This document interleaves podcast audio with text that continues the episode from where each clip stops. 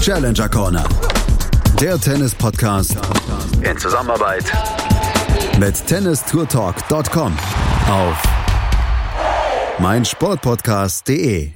Wimbledon läuft noch. Das ganze, die ganze Woche läuft das Turnier noch und ihr werdet mit der Erdbeerzeit von Chip in Charge natürlich auch immer informiert. Aber letzte Woche gab es natürlich auch das Challenger-Geschäft, das weitergegangen ist. Ganz viele Spieler ähm, werden natürlich während der Tage in Wimbledon bei anderen Turnieren spielen, weil sie entweder in der Qualifikation oder ganz früh ausgeschieden sind. So gab es in der letzten Woche zwei Challenger-Turniere und bei einem war der Kollege äh, Florian Heer.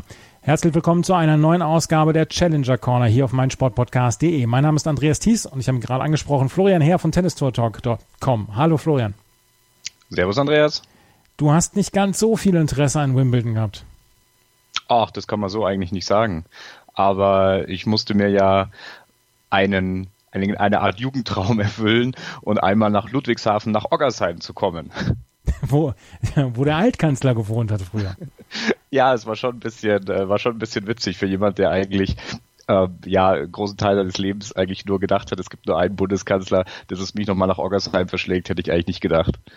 In Ludwigshafen gab es nämlich letzte Woche einen Challenger und es gab eine Premiere. Zum ersten Mal gab es dieses Challenger. Ähm, erzähl mal ein bisschen davon. Wie war es da?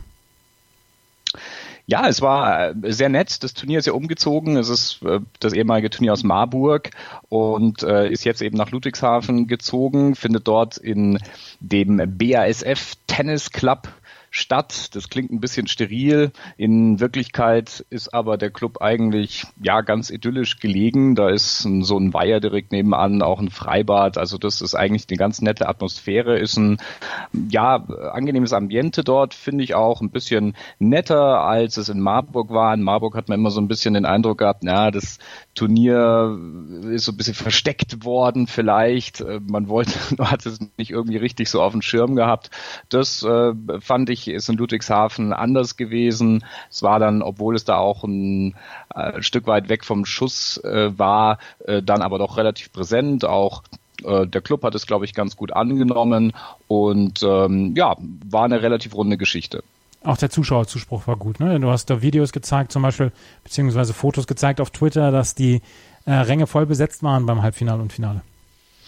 Ja, also äh, Finale gerade natürlich auch ein bisschen bedingt durch die Geschichte mit Yannick Hanfmann, der dann eben äh, auch ins Finale gekommen ist. Der ist ja nicht weit weg von dort eigentlich geboren. Der kommt ja eigentlich aus Karlsruhe, was ja, ja vielleicht ungefähr eine Stunde weg ist von Ludwigshafen und der konnte dann hier auch seine ganze Entourage da mitbringen und äh, konnte sich auf die Unterstützung da seiner Freunde und Familie da auch verlassen. Das Turnier war insgesamt sehr gut besetzt. Henry Laaksonen als Top 100 Spieler dann an eins gesetzt. Ich glaube, 13 Deutsche waren dann auch mit dabei. Ähm, du hast mit dem Turnierdirektor dann auch gesprochen, mit Heiko Hampel. Ähm, sollen wir da erstmal reinhören? Machen wir, kann er nämlich am besten gleich selber erzählen, wie es zu dem Umzug kam und ja, wie zufrieden er mit dem Turnier war. Dann hören wir jetzt rein, was Heiko Hampel, der Turnierdirektor, zu sagen hat zu diesem Turnier in Ludwigshafen. Ja, es ist der Finaltag beim Ludwigshafen Challenger und ich bin hier zusammen mit Heiko Hampel, dem Turnierdirektor des Turniers. Heiko, Fazit, wie schaut's aus die letzten sieben Tage? Wie siehst du es? Also bin zufrieden. Bisher die erste Woche war eine kleine Herausforderung, aber wir haben ein sehr gutes Turnierteam hier gehabt und mit erfahrenen Leuten ich vom BSF Tennis Club, die uns unterstützen konnten. Also da ist nämlich ein gutes Backup hinten dran, das man nutzen kann. Die Anlage ist nicht fantastisch für ein Turnier. Ich glaube, das sagt jeder Spieler, jeder Zuschauer. Das macht eine Menge Laune und wir hatten ein tolles Feld, fand ich.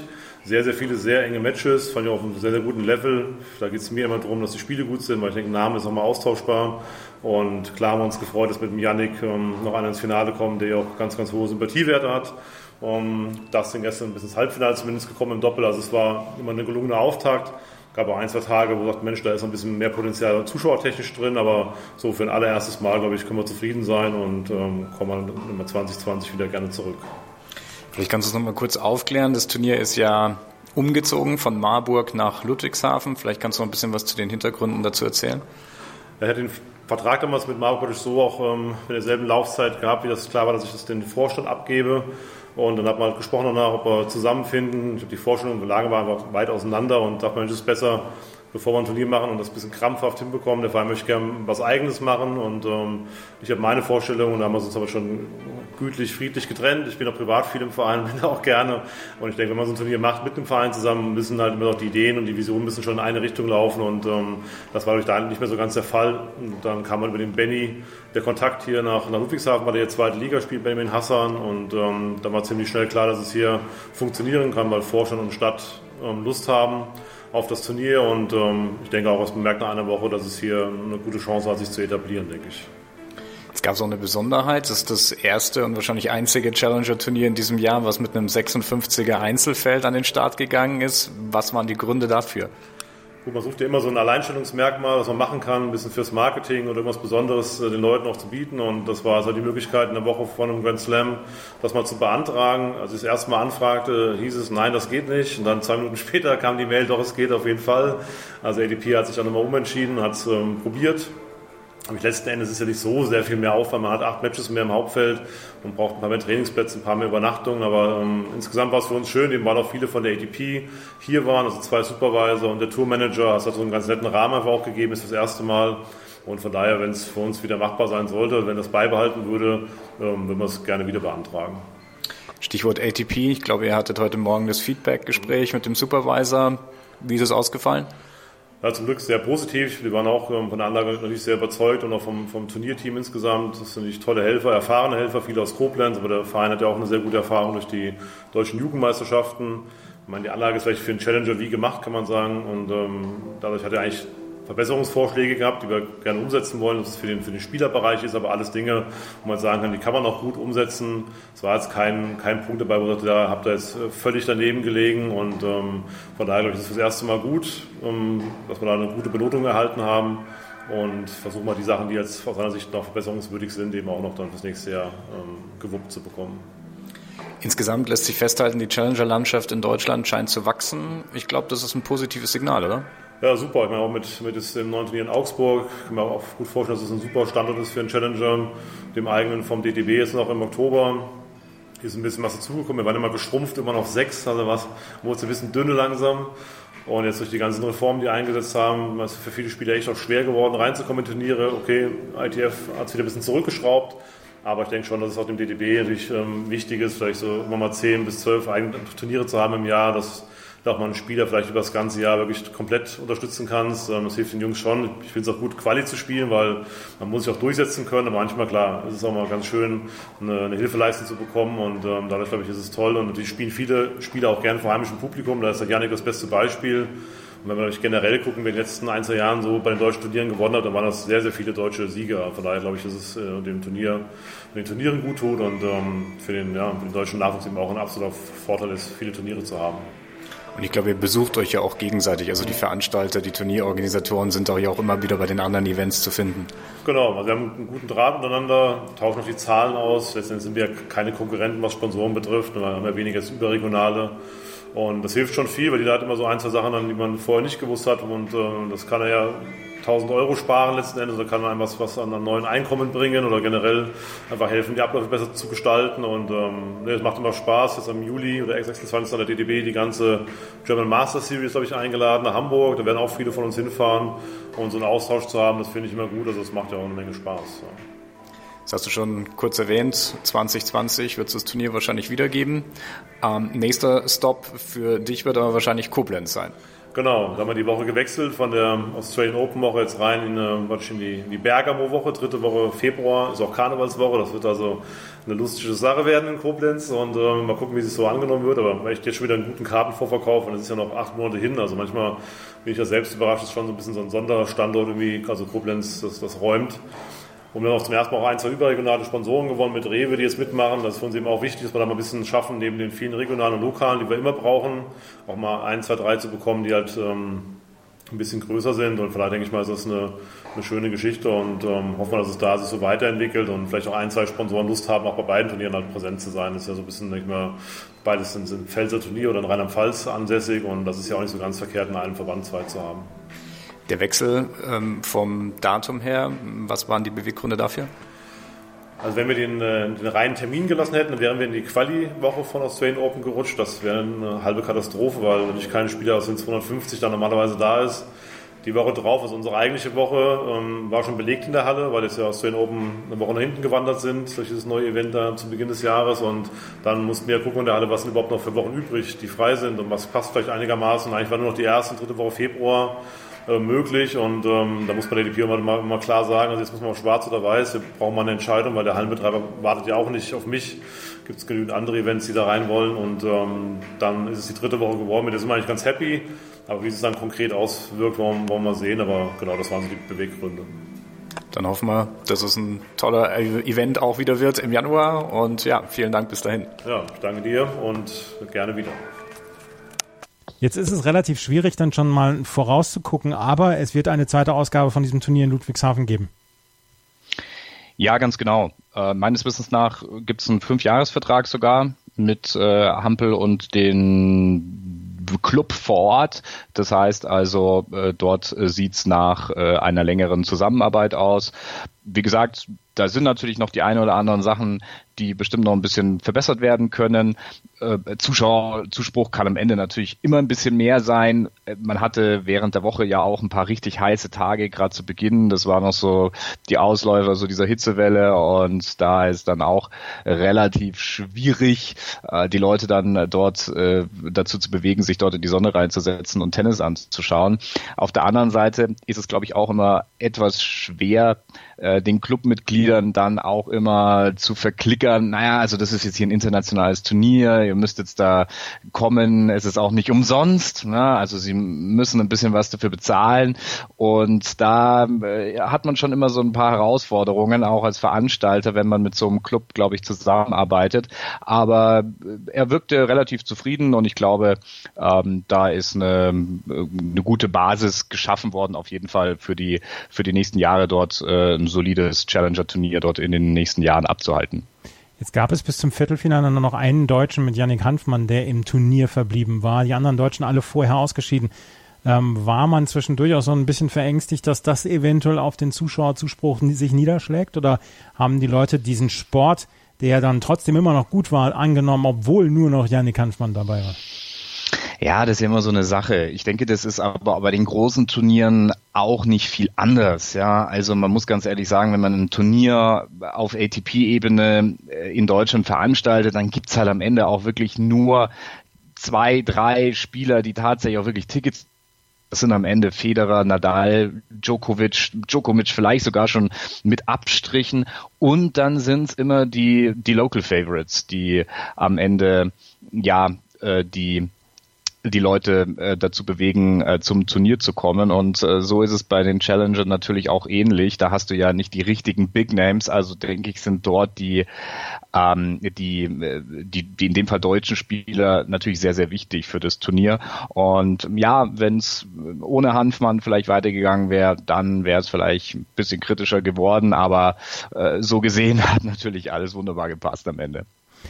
Henry Laxon ist in der dritten Runde ausgeschieden. Der hatte erst Lukas Mietler besiegt, der war an eins gesetzt, hatte in der ersten Runde ein Freilos, war dann gegen Lukas Mietler erfolgreich gewesen und hat dann gegen Constant Lestien verloren. Der wiederum hat im Viertelfinale gegen Filip Horanski verloren. Filip Horanski ist ein Slowake und der ist am Ende ins Finale gekommen und er stand nach dem Viertelfinale dir Rede an und Antwort. Da hören wir jetzt auch erstmal rein. Das ist ein bisschen längeres Interview, so ungefähr sieben Minuten, aber Philipp Horanski hat äh, durchaus auch eine interessante Geschichte zu erzählen. Das hören wir jetzt mal.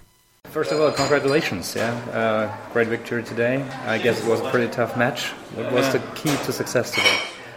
Thanks a lot. First of all, uh, I mean, the key was uh, just to stay aggressive in my game uh, because when I played a little bit soft, uh, Constant uh, has uh, really good strokes, especially from forehand. Also, he has some very good drop shots.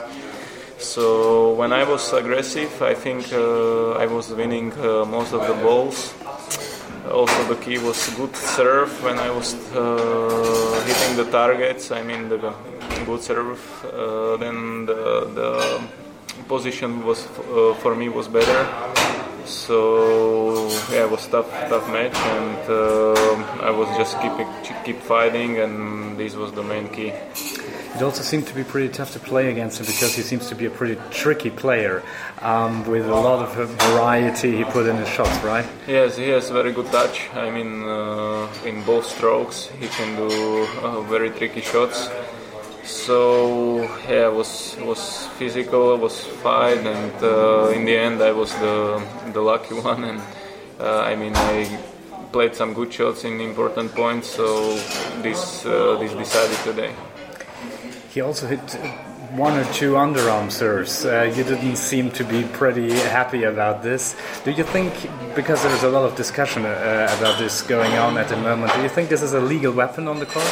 Yeah, it's legal. I mean, uh, this is this uh, these are emotions. I mean, I was uh, pretty angry about it because of uh, of the match. But uh, when I look back, it's part of the tennis. He can do what he wants if uh, it in, if it's in the in the rules.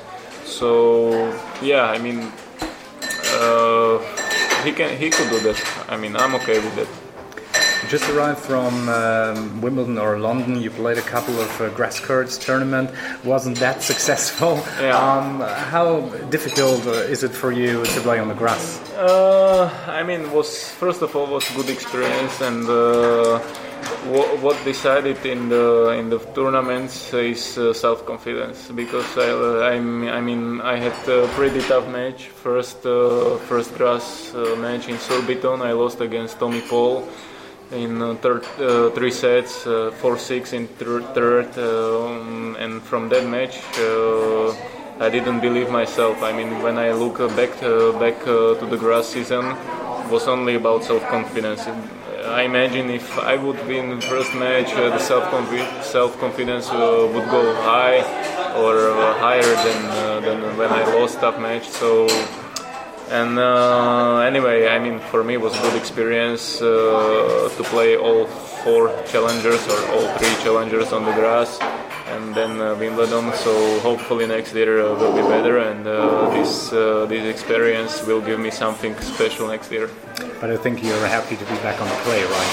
Mm, yeah, I mean, of course, I was growing up on the clay, so that's why. But uh, tennis, uh, I mean, profi tennis, it's uh, not only on the clay, so I have to learn also to play on the grass, also on the hard court. So actually after Wimbledon when I lost uh, the first round of quali I wanted to stay more on the on the on the grass and uh, to play some more matches but uh, and now play play came so I, I take it how it is Talking about this season, it's your second semi-final um, following uh, Bordeaux. Yeah. Um, how would you describe the season so far for you? How's it going for you? Actually, I mean it's third semi because I played one in Budapest in, mm. uh, after Davis Cup. So I mean could be better, but uh, half of the season is in front of me and I played uh, really some really good matches. And what is important, I'm uh, getting better and better every day. I have a very good coach. Uh, who's your Who's your coach at the moment? Karol Kuchera.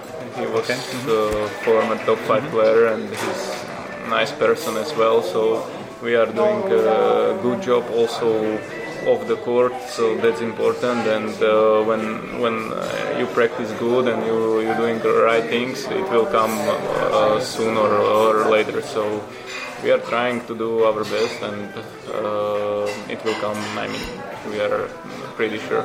Does he travel with you the tour? Yes, that, that's. Uh, he was also here, but he has to leave uh, because uh, some family problems, but uh, no, nothing serious.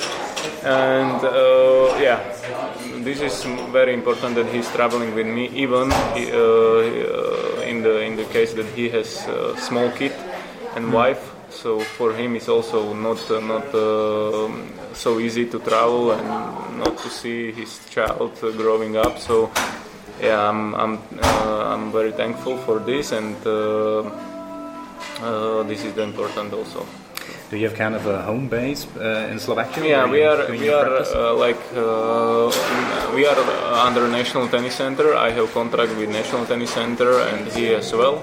So Bratislava is our base, and National Tennis Center is our camp, where are also other players uh, practicing and also other coaches like uh, Gombosch. Uh, this guy Mochan is uh, part of our group as well. So yeah, we are like good group, and that's uh, that's important that we are uh, pushing each other to go high. And being back uh, to be in Germany seems to be good for you. You won your uh, lone challenger title here Yeah, in. Meerbusch. I mean, I like uh, Germany. I was living uh, a couple months in Düsseldorf, uh, practicing there. I'm playing club matches there as well. So yeah, I have many friends here. So yeah, I mean, I like it here, the atmosphere and everything. Do you speak some German? Uh, I can understand. I mean, I had uh, for four years in uh, high school. Okay. Uh, I can speak some basic things, but uh, to speak uh, like interview in German, uh, no, no chance. Your next opponent could be Alex. As you already mentioned, you know each other pretty well. Um, how is it on the court? I mean, uh, yeah, we are friends out of the court, uh, but uh, in the court it's a tough. Ma- I mean, it's match, so emotion, everything. So you have to respect it. And we played each, uh, against each other this year already in Budapest in quarterfinal, I think. So and was pretty emotional. But after match, we shake hands and uh, life is going on. Uh, life is going on. Do you have any particular goals for the rest of the season? Maybe also in terms of ranking positions? I would like to stay around uh, 150, but of course, uh, goal is to be top 100 and play the best tournaments. But you have to go step by step, and uh, you have to. I mean, what uh, what Carol learned me is the one thing, and that's it. You have to practice good. You have to do right things, and then then it will come. So. Uh, yeah, of course we have goals uh, to top 100, but uh, we're going step by step. Okay.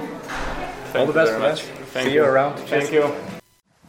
Erdbeerzeit von Chip and Charge. Das Daily aus Wimbledon mit Andreas Thies und Philipp Jobert. Vom 1. bis 14. Juli informieren dich unsere Tennisexperten täglich über die Geschehnisse des prestigeträchtigsten Tennisturniers der Welt. Erdbeerzeit auf meinsportpodcast.de.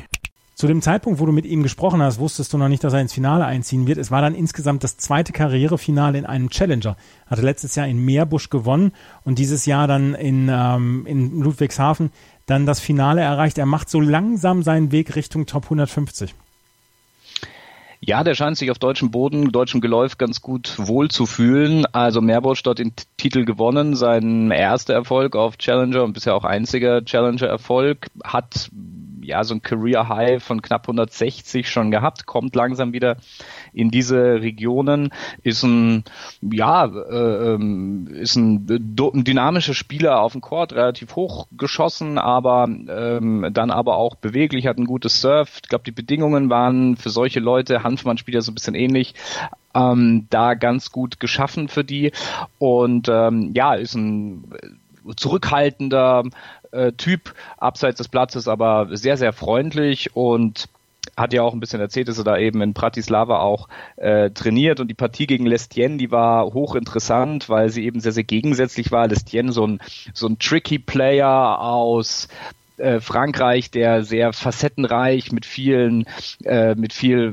mit vielen Varianten in seinem Spiel da eben reinbringt. Der hat dann auch so ein oder zwei äh, Underarm Serves da eben gemacht. Da habe ich ihn ja auch im Interview drauf angesprochen, weil das ja im Moment ja so eine große Diskussion ist, ob das eben so eine legale Geschichte ist. Horanski war in dem Moment richtig angefressen, deshalb habe ich ihn auch drauf angesprochen. Also das haben wir richtig gemerkt, hat dann irgendwie dann auch vor sich hingemurmelt und gesagt, ja super, hast du das gemacht. Also viel äh, äh, Ironie da eben reingepackt, aber ähm, wie man ja dann gerade eben auch gehört hat, hinterher hat er gesagt, das ist dann schon auch den Emotionen auf dem Platz geschuldet und ähm, ja, er konnte damit dann ganz gut auskommen.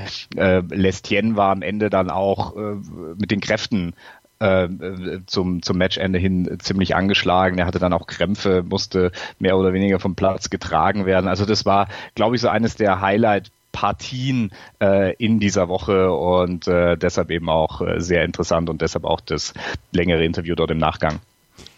Philipp Horanski ist dann ins Halbfinale gekommen, hat dort Alex Molchan, den, seinen Landsmann, besiegt aus der Slowakei mit 6 zu 4 und 6 zu 4 und er stand im Finale Yannick Hanfmann gegenüber. Yannick Hanfmann hatte sich äh, letztes Jahr äh, hatte er das Turnier in Braunschweig gewonnen. Vor diesem Turnier in Ludwigshafen waren diese genannten Punkte aus Braunschweig in der letzten Woche rausgekommen aus der Weltrangliste, weil 52 Wochen vergangen waren. Er ist jetzt also knapp an die Top 300 rangekommen ähm, und musste jetzt hier mal ein paar Punkte wieder gewinnen, um sich einfach wieder ein bisschen zurück in der Weltrangliste zu kämpfen. Und das hat er gemacht. Er musste in der ersten Runde gegen João Domingues aus Portugal gewinnen. Der war hier an elf gesetzt, hat er in drei Sätzen getan. Und dann war es eigentlich fast ein Durchcruisen von ihm. Johannes Herdeis war der nächste Gegner in der zweiten Runde. Dann äh, Gianluca Mager an sechs gesetzt hier. Auch den besiegte Janik Hanfmann ganz klar. Und dann vielleicht sein bester Sieg gegen Elias Ümer im Viertelfinale äh, an vier gesetzt. Stefano Travaglia an zwei gesetzt, hat er in drei Sätzen ähm, besiegt und stand dann im Finale gegen Horanski. Yannick Hanfmann, bevor wir über, über das Finale sprechen, bis dahin hatte er schon drei gesetzte Spieler rausgenommen aus dem Turnier und gerade mit Ümer, mit Stefano Travaglia und dann auch mit ähm, Gianluca Maga drei absolute Sandplatzspezialisten. Ja, gerade dieses Spiel gegen Elias Ümer, das war eine relativ kuriose Partie, denn er lag 4-0 zurück im ersten Satz und ich habe gedacht, oh, das geht jetzt mal aber richtig in die andere, in die andere Richtung. Und dann hat er seit dem 4 zu 0 dann also sechs Spiele in Folge gemacht. Ich habe ihn danach dann auch nochmal gesprochen. Er hat gesagt, also er hat sich irgendwie gedacht, jetzt muss ich plötzlich anfangen, Tennis zu spielen. Und das hat er dann eigentlich umgesetzt und hat von dort an lief's und hat dann, äh, was dann am Ende relativ souverän äh, auf dem Scoreboard aussah, äh, dieses Match dann gewonnen. Aber tatsächlich war das ein relativer Kraftakt, auch gegen Travaglia. Das ist ein ähm, Italiener, war eben an zwei gesetzt, so typischer italienischer Sandplatzwühler, der ja auch so ein bisschen diese motzige Stimmung manchmal auf den Platz bringt, hat so etwas, äh, so ein bisschen so diese Fonini-Attitüde da manchmal auch auf den Platz gebracht.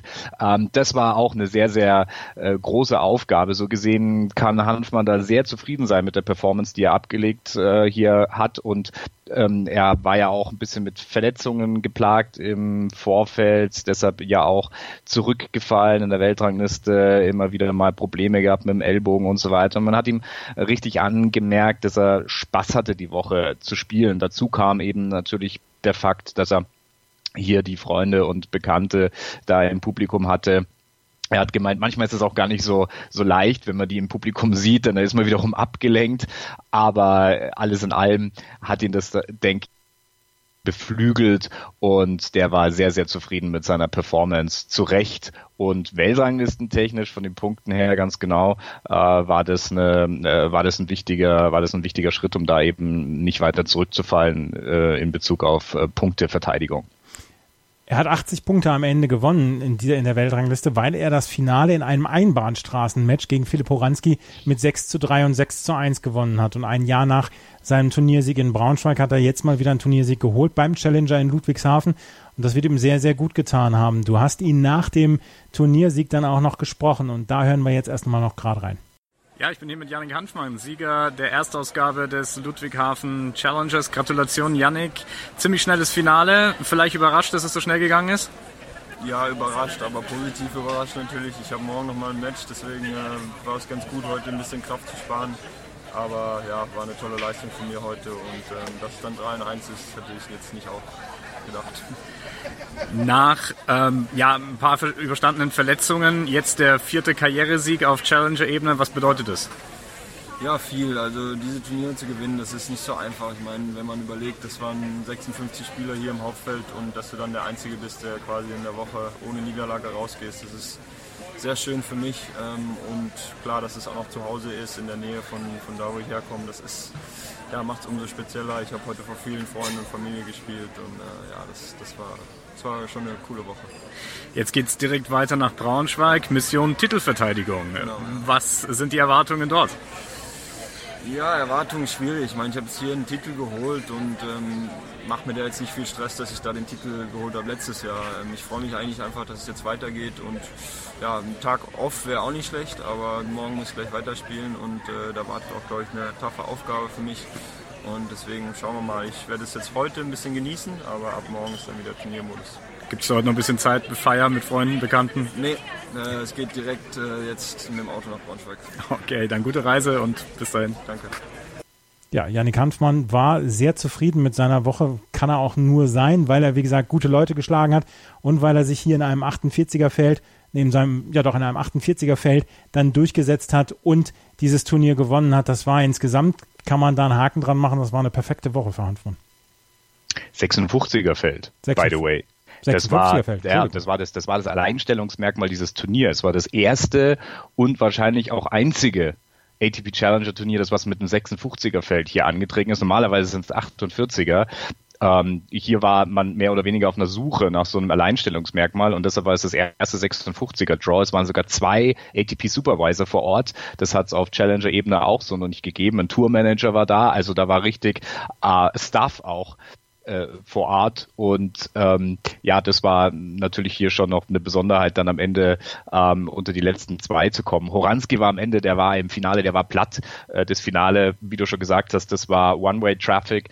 Äh, das war unter eine Stunde, dann war der Fall erledigt. Und ähm, ja, ich glaube, Horanski, das war, der hat sich wirklich verausgabt vorher, mental, physisch, war da nicht mehr mehr auf der Höhe. Janik Handmann hat auch jetzt in Braunschweig, was diese Woche läuft, äh, das die nächste Runde erreicht. Also steht dort auch in der zweiten Runde sieben Match Winning Streak für ihn, für ähm, Janik Hanfmann und er hat, ist im Moment wirklich in guter Form. Du hast es gerade gesagt, dieses Alleinstellungsmerkmal, das ist natürlich dann auch für ein Turnier wie Ludwigshafen, das parallel zu einem Grand Slam stattfindet, ja dann auch immer gut, sich von allem anderen abzuheben und vielleicht dann auch mehr Spieler anzulocken, ähm, die dann um Punkte kämpfen, weil ganz viele halt auch in der Qualifikation schon ausgeschieden sind. Ja, genau. Also für die Challenger ist immer so die Frage, was ist so der beste Spot im Calendar? Wahrscheinlich, oder man sagt, das ist immer die zweite Woche der Grand Slams, die Möglichkeit zumindest geben könnte, dass dort relativ hochkarätige Spieler noch kommen könnten. Denn wenn die eben zum Beispiel in der ersten Runde dieser äh, Grand Slams ausscheiden, dann kann es sehr oft sein, dass die dann eben in der zweiten Woche dann noch einen Challenger spielen. In Wimbledon und so mit äh, dann wieder zurück auf Sand ist es äh, ein bisschen schwierig. Ähm, wir haben das jetzt auch äh, in Braunschweig gesehen, was jetzt diese Woche läuft. Also da sind jetzt nicht so viel mehr gute Spieler, sage ich mal, äh, dort vor Ort, als das äh, beispielsweise in Ludwigshafen eben der Fall ist. Diese erste Woche Grand Slam ist eben auch ganz okay. Ähm, man ist da, glaube ich, auch sehr zufrieden mit diesem, mit diesem Spot. Ähm, aber ja gut, äh, der Kalender ist hier auch sehr, sehr vollgepackt und äh, ja, ich glaube, äh, das, das passt so ganz gut. Ähm, es gibt ja eben mit dem Anschluss jetzt im Turnier mit Braunschweig dann auch die Möglichkeit für die Spieler dann gleich zwei Wochen äh, in Deutschland zu bleiben, äh, auf Sandplätzen zu bleiben und das ist ja auch immer wieder ein Anreiz, um dort die Spieler dann dorthin zu bekommen, dass eben die Reiseaufwendungen und Strapazen sich dort eben auch im Rahmen halten.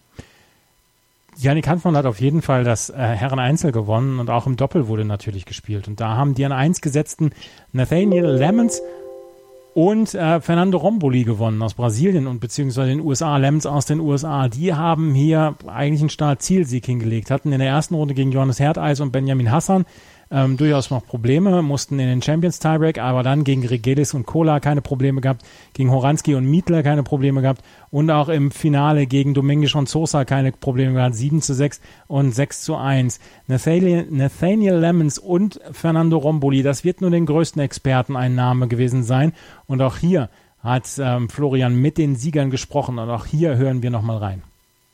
Yeah, Nathaniel Lemons, uh, Fernando Romboli, doubles champions here in Ludwigshafen. Um, yeah, good match in the final. What was the key to success? You know, honestly, I think the first set we had had some looks at, at breaking them. Um, I think we were holding pretty well most of the first set, and I think um, a lot of it was just kind of staying tough. I, I think we knew we were going to get more looks at breaking, and just kind of hung tough, didn't get them, and then in the breaker we, you know, were able to sneak it out. Um, play a couple gritty points and get it. And I think that helped us moving into the second. We knew that even if even if we weren't able to break, we were we had a good chance. So I think that helped us today.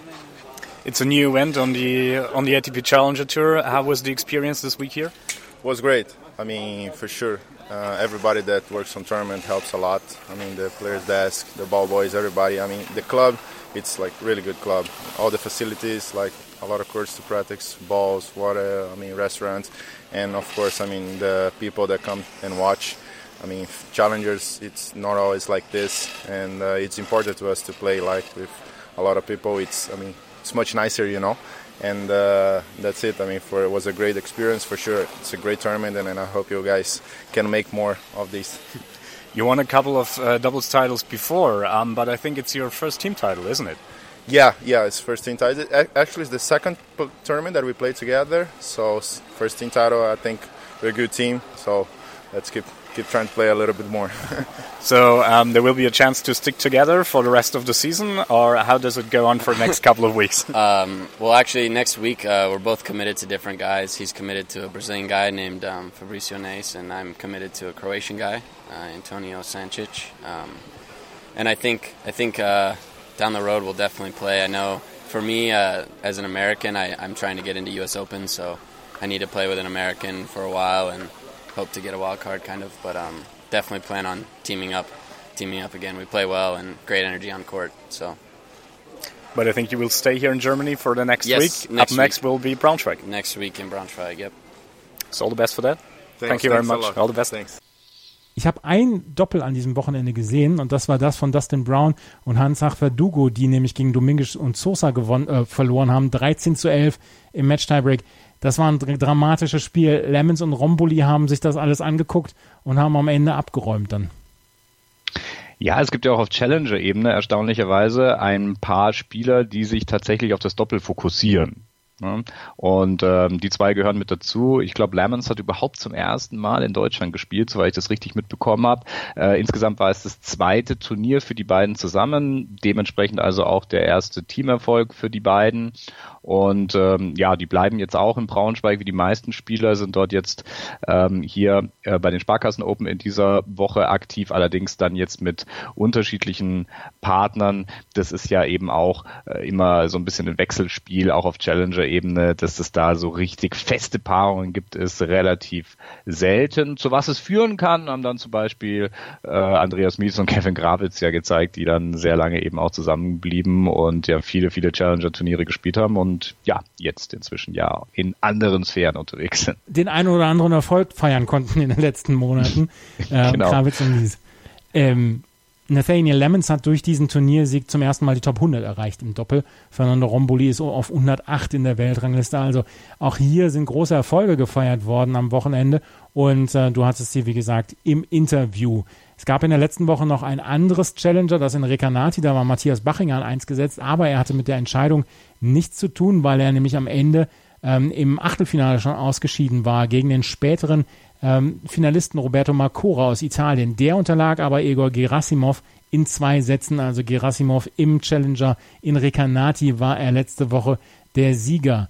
Du hast es gerade schon gesagt, diese Woche geht es gleich weiter in ähm, Braunschweig.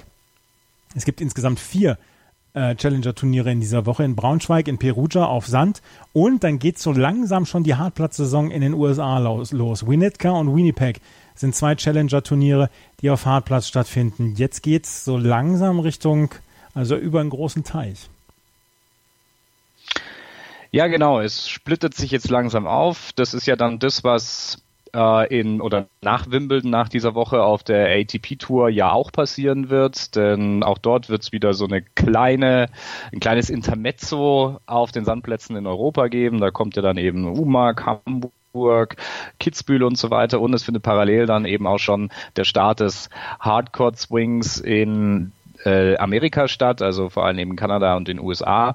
Und so ist es hier jetzt eben auch bereits auf der äh, auf Challenger-Ebene.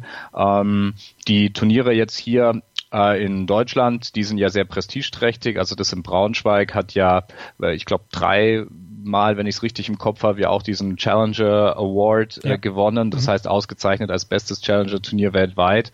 Und das ist natürlich schon immer noch äh, eine Hausnummer. Auch die Spieler kommen da gerne hin, wenn man dort ist. Das Turnier äh, ist ein Riesengelände. Es ist ja diese Erfindung dieses sogenannten Tennis-Tainments. Sie verarbeiten oder äh, propagieren das ja als äh, Tennis meets Nightlife. Das heißt, tagsüber finden Tennis, das Tennis eben statt, die, das Turnier an sich, die Matches und abends dann riesige Veranstaltungen mit Bühnen, die auch richtig gut besucht sind. Also da kommen dann abends richtig viele Leute auch noch zu den Events und ähm, deshalb wirkt es eigentlich schon immer wie ein wesentlich größeres Turnier. Also äh, ich glaube, es gibt äh, zwei 50er Turniere auf der ATP Tour, die wesentlich kleiner und vielleicht auch nicht ganz so professionell daherkommen wie dieses Challenger-Turnier in Braunschweig. Und es hat 300, äh, drei Top 100 Spieler, wird von Kaspar Rüde angeführt und ähm, das ist wirklich sehr gut besetzt. Lukas Rosold zum Beispiel, Elias Jumer ist auch dabei,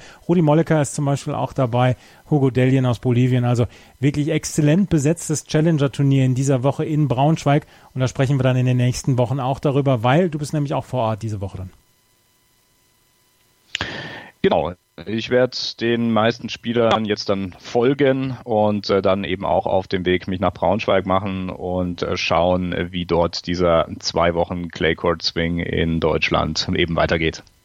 Das war es mal wieder mit einer neuen Ausgabe von Challenger Corner. Weil nämlich letzte Woche Ludwigshafen war, haben wir so ein bisschen die Berichterstattung von, von Wimbledon aufgebrochen und haben gedacht, Mensch, darüber müssen wir auch mal drüber sprechen. Und es gibt ja viele unter euch, die gerne über die Challenger informiert werden möchten. Das war's für heute. Dir vielen Dank, Florian, und äh, gute Reise nach Braunschweig. Ja, vielen Dank. Vielen Dank fürs Zuhören hier auf äh, meinsportpodcast.de. Bis zum nächsten Mal in der Challenger Corner. Auf Wiederhören. Schatz, ich bin neu verliebt. Was? Da drüben. Das ist er. Aber das ist ein Auto. Ja, eben. Mit ihm habe ich alles richtig gemacht. Wunschauto einfach kaufen, verkaufen oder leasen. Bei Autoscout24. Alles richtig gemacht. Wie baut man eine harmonische Beziehung zu seinem Hund auf? Puh, gar nicht so leicht. Und deshalb frage ich nach, wie es anderen Hundeeltern gelingt, beziehungsweise wie die daran arbeiten. Bei Iswas Dog reden wir dann drüber. Alle 14 Tage neu mit mir, Malte Asmus und unserer Expertin für eine harmonische Mensch-Hund-Beziehung, Melanie Lippisch. Iswas Dog mit Malte Asmus. Überall, wo es Podcasts gibt. Challenger Corner. Der Tennis-Podcast mit Florian Herr und Andreas Thies. Alles rund um die Turniere unterhalb der ATP-Tour. In Zusammenarbeit mit tennistourtalk.com. Challenger Corner auf meinsportpodcast.de. Schatz, ich bin neu verliebt. Was? Drüben. Das ist er. Aber das ist ein Auto. Ja, eben. Mit ihm habe ich alles richtig gemacht. Wunschauto einfach kaufen, verkaufen oder leasen. Bei Autoscout24. Alles richtig gemacht.